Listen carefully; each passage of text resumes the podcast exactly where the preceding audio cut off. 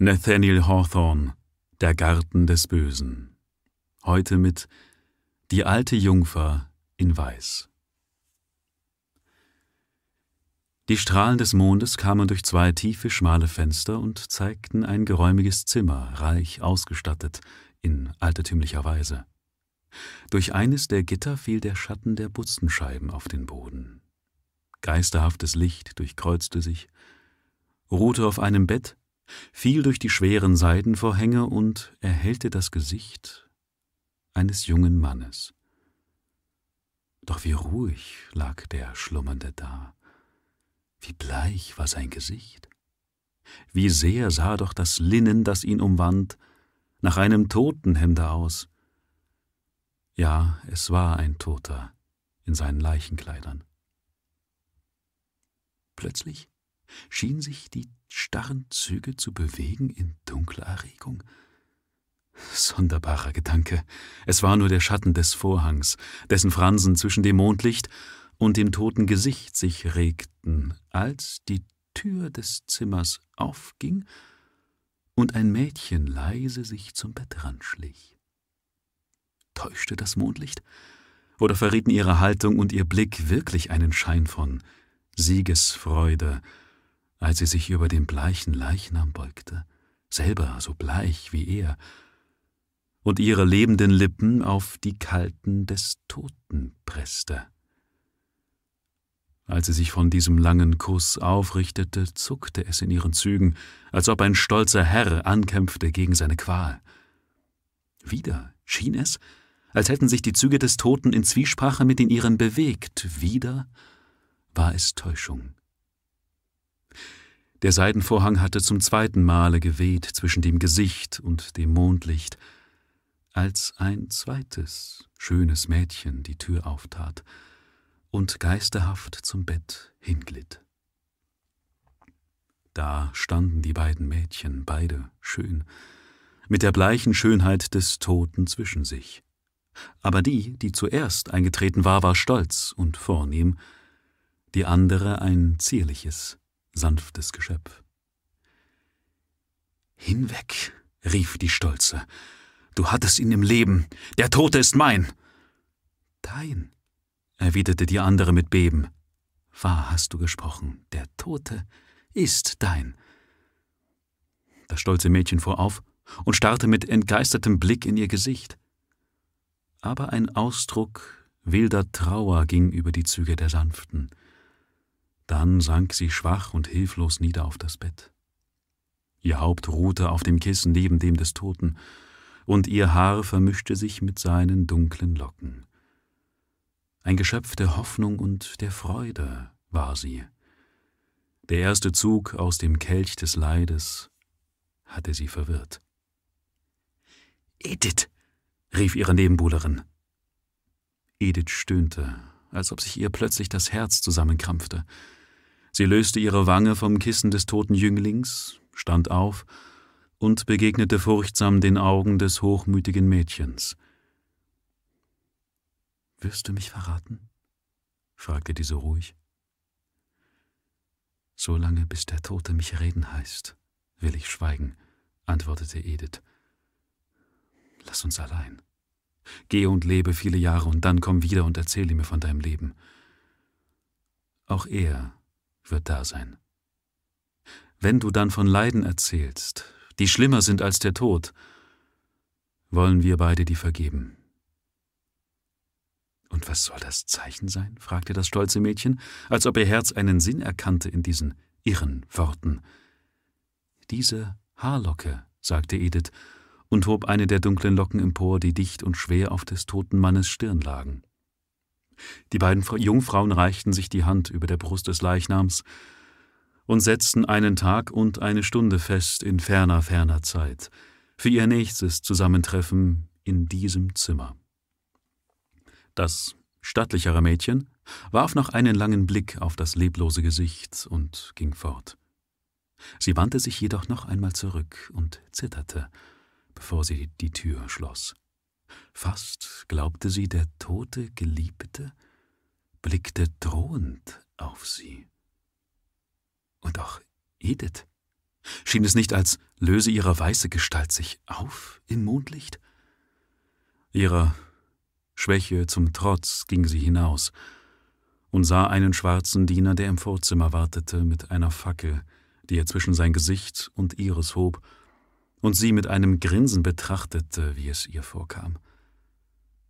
Dann hob er die Fackel hoch, leuchtete die Treppe hinab und öffnete das Haustor.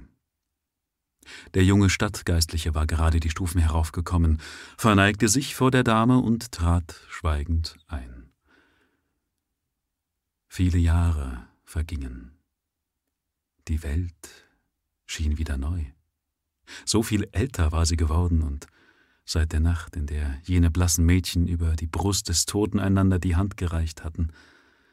Inzwischen hatte eine einsame Frau den Weg von ihrer Jugend bis ins höchste Greisenalter zurückgelegt.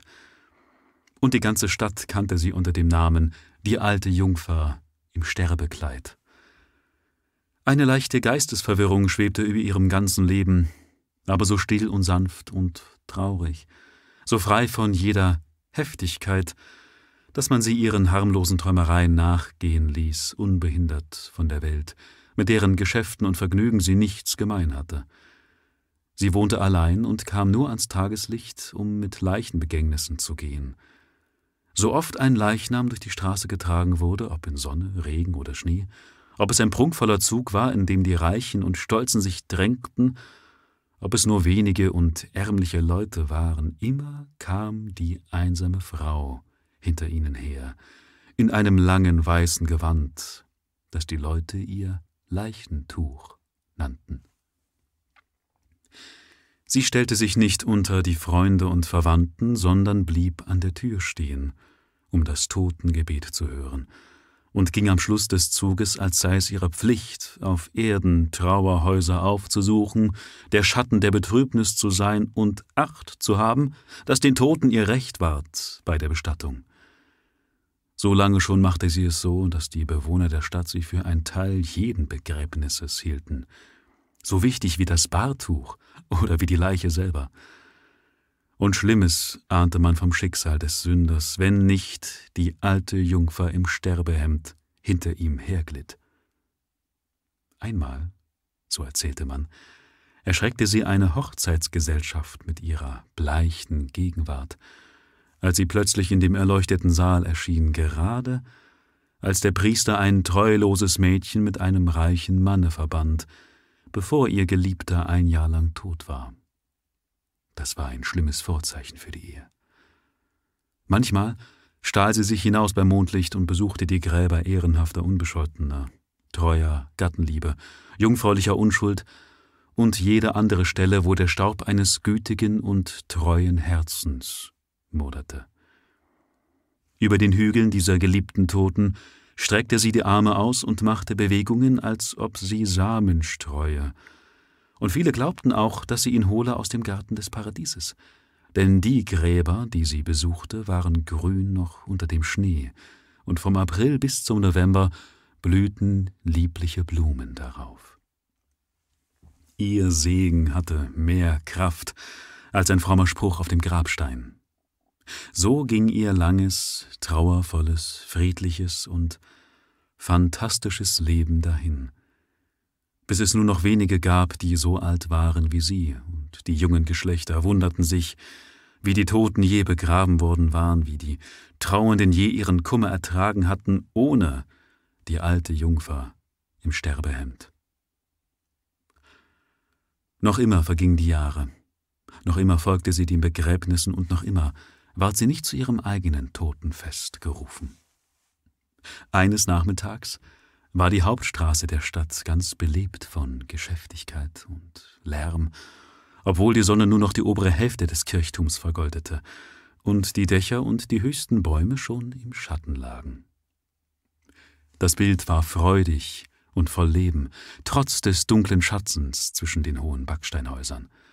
Prahlerische Kaufleute waren da, in weißen Perücken und spitzenbesetzten Sammetröcken, bronzefarbene Gesichter von Kapitänen, fremdländische Tracht und Sitten spanischer Kreolen, das hochmütige Gebaren der Bewohner Altenglands. Sie alle standen im Gegensatz zu dem rauen Äußeren einiger Hinterwäldler, die über den Verkauf von Holz verhandelten, aus Wäldern, in denen noch nie eine Axt erschallte. Manchmal ging eine Dame vorüber, rundlich und schwellend, in bestickten Röcken, zierlichen Schrittes in Stöckelschuhen, mit vornehmer Grazie sich verneigend, wenn die Herren ehrerbietig grüßten. Das Leben der Stadt schien seinen Brennpunkt in der Nähe eines alten Herrenhauses zu haben, das etwas im Hintergrund der gepflegten Straße stand, von ungepflegtem Gras umwachsen, in befremdlicher Einsamkeit, die eher vertieft als verbannt wurde durch das Gedränge in solcher Nähe. An seiner Stelle hätte gut ein prächtiges Bankgebäude stehen können oder ein Häuserblock voller Reklameschrift. Das große Haus selber hätte ein vornehmes Gasthaus abgegeben, mit dem Königswappen über der Tür und Gästen in allen Zimmern, anstatt der Einsamkeit. Aber irgendeines Erbstreites halber hatte das Haus lange unbewohnt gestanden, verfiel mehr von Jahr zu Jahr und warf seinen vornehm düsteren Schatten über den geschäftigsten Stadtteil. In dieser Umgebung und zu dieser Zeit sah man in der Ferne eine Gestalt die Straße herabkommen, die sehr verschieden war von allen, die soeben beschrieben wurden. Ein seltsames Segel in Sicht, bemerkte ein Seemann aus Liverpool. Dort, die Frau in dem langen weißen Gewand. Der Seemann schien ganz betroffen. Und viele andere auch, die gleichzeitig die Gestalt erspähten, die seine Aufmerksamkeit auf sich gezogen hatte. Sofort verstummten die verschiedenen Gespräche, und flüsternd machte man Vermutungen über dieses seltsame Ereignis. Kann so spät am Nachmittag noch ein Begräbnis sein? fragten einige. Sie schauten auf jede Tür nach den Zeichen des Todes, dem Totengräber, dem Leichenwagen, der schwarz gekleideten Verwandtenschar, nach allem, was den wehmutvollen Prunk der Leichenbegräbnisse eben ausmacht. Auch zu dem Kirchturm im Abendschein schauten sie auf und wunderten sich, dass eine Glocke keinen Ton gab, die doch immer geläutet hatte, so oft man diese Gestalt im Tageslicht erblickte. Aber niemand hatte davon gehört, dass heute noch ein Toter zu seiner letzten Wohnung getragen werden sollte.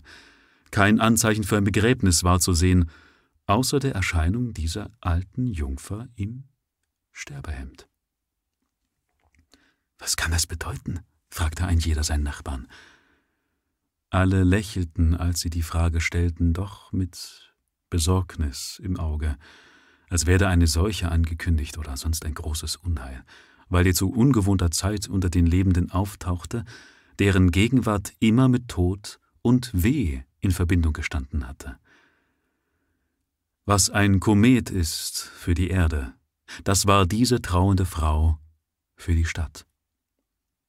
Weiter ging sie, und das überraschte Murmeln verstummte, wo sie vorbeikam. Hoch und niedrig trat zur Seite, damit ihr weißes Kleid sie nicht berührte. Es war ein langes, loses Gewand von fleckenloser Reinheit. Die Trägerin schien sehr alt, bleich, abgezehrt und schwach, doch sie glitt dahin, ohne den unsicheren Schritt des hohen Greisenalters. An einer Stelle ihres Weges sprang ein rosiger Junge hervor und lief mit offenen Ärmchen auf die geisterhafte Frau zu, als warte er auf einen Kuss von ihren blutlosen Lippen. Einen kleinen Augenblick stand sie still, und ihre Augen schauten mit unirdischer Güte auf das Kind. Dass es erschreckt nicht, aber voller Scheu dastand und zitterte, während das alte Mädchen weiterschritt. Vielleicht hätte selbst diese kindliche Berührung ihr Gewand befleckt. Vielleicht auch hätte ihr Kuss das holde Kind in Jahresfrist dem Tod verschrieben. Sie ist nur ein Geist, flüsterten die Abergläubigen. Das Kind streckte die Arme aus und konnte ihr Kleid nicht fassen. Das Erstaunen wuchs, als sie durch das Tor des verlassenen Hauses schritt, die moosbewachsenen Stufen hinaufging, den eisernen Klopfer hob und dreimal klopfte. Die Leute konnten nur vermuten, dass irgendeine Erinnerung, die ihren irren Sinn bedrückte, die alte Frau hierher getrieben hatte, die Freunde ihrer Jugend aufzusuchen, die doch alle längst ihr Heim verlassen hatten. Wenn ihre Geister nicht noch darin umgingen, passende Gefährten für die alte Jungfer im Sterbekleid. Ein älterer Mann näherte sich den Stufen, entblößte ehrerbietig seine grauen Locken und versuchte ihr die Sache zu erklären. Seit fünfzehn Jahren, sagte er, hat niemand mehr in diesem Hause gewohnt, seit dem Tode des alten Oberst Fenric nicht mehr, an, dessen Beerdigung Sie teilgenommen haben, wie Sie vielleicht sich erinnern? Seine Erben liegen miteinander im Streit und haben das Herrenhaus verfallen lassen. Das alte Mädchen sah sich langsam um, bewegte leicht den Finger der einen Hand und legte den Finger der anderen auf den Mund. Im Halbdunkel des Portals sah sie noch geisterhafter aus als sonst. Wieder hob sie den Klopfer, und diesmal tat sie nur einen Schlag. War es möglich, dass man jetzt einen Schritt vernahm, der die Treppe des alten Hauses herabkam, von dem doch alle wussten, dass es so lange unbewohnt gewesen? Langsam, schwach und doch schwer kam es näher, wie der Schritt eines alten, hinfälligen Menschen immer deutlicher auf jeder tieferen Stufe, bis es das Tor erreicht hatte. Innen fiel der Riegel, die Tür ging auf. Einen Blick nach oben zum Kirchturm hinauf, auf dem die Sonne gerade verblasst war. Das war das Letzte, was die Leute sahen von der alten Jungfer im Sterbehemd. Wer hat die Tür geöffnet? fragten viele. Diese Frage konnte niemand befriedigend beantworten. Der Schatten unter dem Tor war zu tief gewesen. Zwei oder drei alte Männer protestierten gegen einen Schluss, den man zu ziehen geneigt war, und versicherten, es sei einer gewesen, der dem alten Cäsar merkwürdig ähnlich sah, der früher als Sklave zum Haus gehört hatte, dem aber vor mehr als dreißig Jahren der Tod die Freiheit gegeben. Ihr Ruf hat einen alten Diener der Familie aufgeweckt, sagte ein anderer halb im Ernst. Wir wollen hier warten, erwiderte ein dritter, Bald werden noch mehr Gäste anklopfen. Aber man sollte zuvor die Kirchhofspforten öffnen. Dämmerung hüllte die Stadt ein, ehe die Menge sich zum Gehen wendete und die Deutungen dieses Ereignisses erschöpft waren. Einer nach dem anderen trat den Heimweg an, als eine Kutsche, ein seltener Anblick in jener Zeit, in die Straße einbog. Es war ein altmodisches Gefährt, fast bis zur Erde tief mit Wappen auf der Vertäfelung, ein Lakai hinten, ein dicker Kutscher vorne auf dem Sitz. Nach Prunk und feierlicher Würde sah das Ganze aus. Etwas Geheimnisvolles lag im Rattern der Räder. Die Kutsche rollte durch die Straße, bis sie auffuhr vor dem Gitter des verlassenen Hauses, und der Lakai sprang herab. Wessen Staatskutsche ist das? fragte ein besonders Neugieriger. Der Lakai gab keine Antwort, sondern stieg die Stufen zu dem alten Hause hinauf, klopfte dreimal mit dem eisernen Hammer und kam zurück, um den Wagenschlag zu öffnen. Ein alter Mann, der die heraldischen Gesetze kannte, die damals so verbreitet waren, untersuchte das Wappenschild. Ein blaues Feld, ein Löwenhaupt zwischen zwei Lilien, sagte er, dann flüsterte er den Namen der Familie, der dieses Wappen behörte.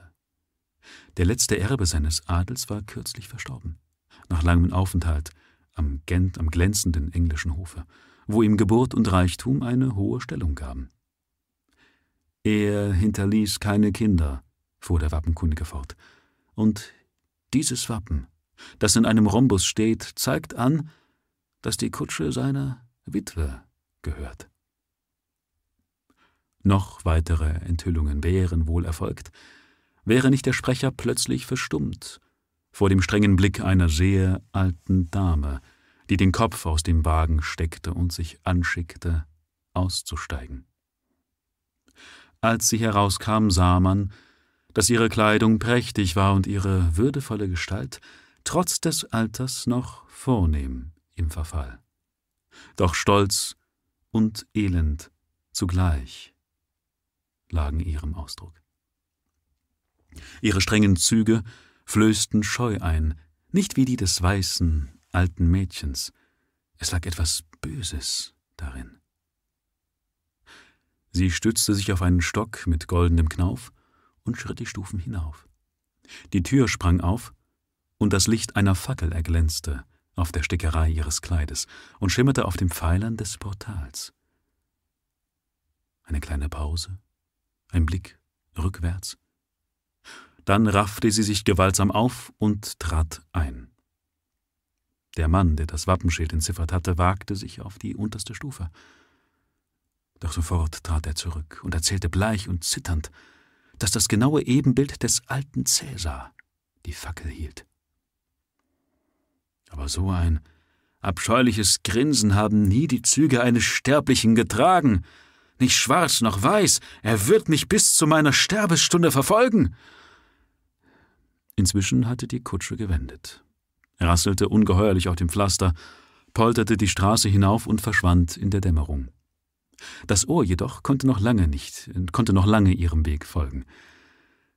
Kaum war sie verschwunden, als die Leute sich zu fragen begannen, ob die Kutsche mit den Dienern, der Geist des alten Cäsar, die alte Dame, das alte Mädchen selber, ob nicht alles seltsam verknüpfte, wunderbare Täuschung sei mit irgendeinem dunklen Sinn. Die ganze Stadt war auf den Beinen, so dass das Gedränge dauernd wuchs, anstatt sich zu zerstreuen. Da standen sie und starrten zu den Fenstern des Herrenhauses empor, die jetzt vom steigenden Mond versilbert wurden. Die Alten, froh der Geschwätzigkeit des Alters nachgeben zu dürfen, erzählten von dem längst verblassten Glanz der Familie, von den Festen, die sie gegeben hatten, und den Gästen, den vornehmsten des Landes, selbst ausländischen von Adel und Titel, die durch dieses Portal geschritten waren. Diese anschaulichen Schilderungen schienen die Geister derer wachzurufen, von denen sie erzählten. So stark war der Eindruck auf einige der fantasievolleren Hörer, dass zwei oder drei derselben ein Zittern befiel, und sie im selben Augenblicke behaupteten, deutlich drei weitere Schläge des eisernen Klopfers gehört zu haben. Unmöglich, riefen andere, seht, der Mond scheint bis unter das Portal, und man sieht alles ganz genau. Nur um den Pfeiler ist ein schmaler Schatten. Aber da ist keiner. Ging die Tür nicht gerade auf? Flüsterte jemand. Hast du es auch gesehen? sagte ein Gefährte in entsetztem Ton. Aber die allgemeine Meinung widersprach der Ansicht, dass noch ein dritter Besucher sich an der Tür des verlassenen Hauses gezeigt hätte. Einige jedoch hielten fest an diesem neuen Wunder und erklärten sogar, dass ein roter Achtstreifen wie von einer Fackel durch das große Vorderfenster gefallen sei, als ob der Diener einem Gaste die Treppe hinaufleuchtete. Auch das wurde für bloße Einbildung erklärt. Aber plötzlich schreckte die ganze Menge zusammen. Und jeder konnte den eigenen Schrecken im Gesicht aller anderen lesen. Wie entsetzlich, riefen sie. Ein Schrei, so furchtbar deutlich, um daran zu zweifeln, war im Hause gehört worden, ein, ein plötzlicher Ausbruch, und dann tiefe Stille, als ob das Herz, das ihn hervorgestoßen, dabei zersprungen wäre. Die Leute wussten nicht, ob sie den Anblick dieses Hauses fliehen oder zitternd eindringen sollten, das seltsame Geheimnis zu ergründen. Die Verwirrung und der Schrecken legten sich ein wenig, als ihr Geistlicher erschien, ein ehrwürdiger alter Mann, ein Heiliger, der ihnen und ihren Vätern den Weg zum Himmel gewiesen hatte seit mehr als einem Menschenalter. Er war eine ehrfurchtheischende Gestalt. Lange weiße Locken fielen ihm auf die Schultern, und ein weißer Bart wallte auf seiner Brust herab. So tief gebeugt war sein Rücken über seinen Stab, dass es schien, als blickte er dauernd zu Boden, um ein gutes Grab für seinen müden Leib zu suchen. Es währte lange, bis man dem guten alten Mann, der taub war und schon etwas schwachsinnig, so viel von der Sache verständlich machen konnte, wie sich überhaupt verstehen ließ. Aber als er die Tatsachen erfasst hatte, wurden seine Kräfte merkwürdig rege. Wahrlich, sagte der alte Herr, es ist meine Pflicht, das Haus des würdigen Oberst Fenrick zu betreten, damit der guten Christe nichts geschehe, die ihr die alte Jungfer im Sterbekleid heißt. Und siehe, der ehrwürdige Priester schritt die Stufen des Herrenhauses empor, und ein Fackelträger folgte ihm. Es war der ältere Mann, der mit dem alten Mädchen gesprochen hatte, derselbe, der nachher das Wappen erklärt und die Züge des Dieners erkannt hatte. Wie ihre Vorgänger klopften sie dreimal mit dem eisernen Hammer. Der alte Cäsar kommt nicht, bemerkte der Priester. Er wird wohl doch nicht länger Dienste tun in diesem Hause. Dann war es sicher ein Schlimmerer, in Cäsars Gestalt, sagte der andere Abenteurer. Gottes Wille geschehe, antwortete der Priester. Sieh, meine Kraft, so sehr sie auch verfallen ist, hat doch genügt, die schwere Tür zu öffnen. Lass uns eintreten und die Treppe hinaufgehen. Nun bot sich ein seltsamer Beweis dafür, wie traumhaft verwirrt der Geist alter Leute sein kann. Als sie die breite Treppenflucht emporschritten, schien sich der alte Priester mit Vorsicht zu bewegen, trat mitunter zur Seite, neigte oft das Haupt wie zum Gruße, benahm sich ganz so wie einer, der durch eine große Menge schreitet. Oben auf der Treppe sah er um sich mit trauriger und feierlicher Güte, legte seinen Stab beiseite, entblößte seine weißen Locken und war augenscheinlich im Begriff, ein Gebet zu beginnen. Ehrwürdiger Herr, sagte sein Begleiter, der dies für eine passende Einleitung ihrer weiteren Nachforschungen hielt, wäre es nicht richtig, wenn das Volk teil hätte an unserem Gebet? Wir, rief der alte Priester und schaute entgeistert um sich. Ist keiner bei mir außer dir? Wahrlich, alte Zeiten kamen zu mir zurück und mir war, als sollte ich eine Totenpredigt halten, wie so oft in früherer Zeit von dieser Treppe herab. Wahrhaftig, ich sah die Schatten vieler, die dahingegangen sind. Ja, ich habe nacheinander bei all ihren Leichenfeiern gepredigt, und die alte Jungfer im Sterbekleid hat sie zu Grabe getragen. Nun war er sich klarer über ihre augenblickliche Absicht, nahm seinen Stab, und schlug ihn kraftvoll auf den Boden, bis das Echo kam aus jedem leeren Zimmer. Aber kein Diener leistete dem Ruf Folge. Daher ging sie den Flur entlang und hielten wieder an vor dem großen Vorderfenster, durch das man die Menge unten sah, halb im Schatten, halb im Schein des Mondes. Zur Rechten war die offene Tür eines Zimmers, eine verschlossene zur Linken. Der Geistliche deutete mit seinem Stock auf die geschnitzte Eichenfüllung der letzteren. In diesem Zimmer, sagte er, saß ich vor einem ganzen Menschenalter am Totenbett eines edlen jungen Mannes, der in den letzten Zügen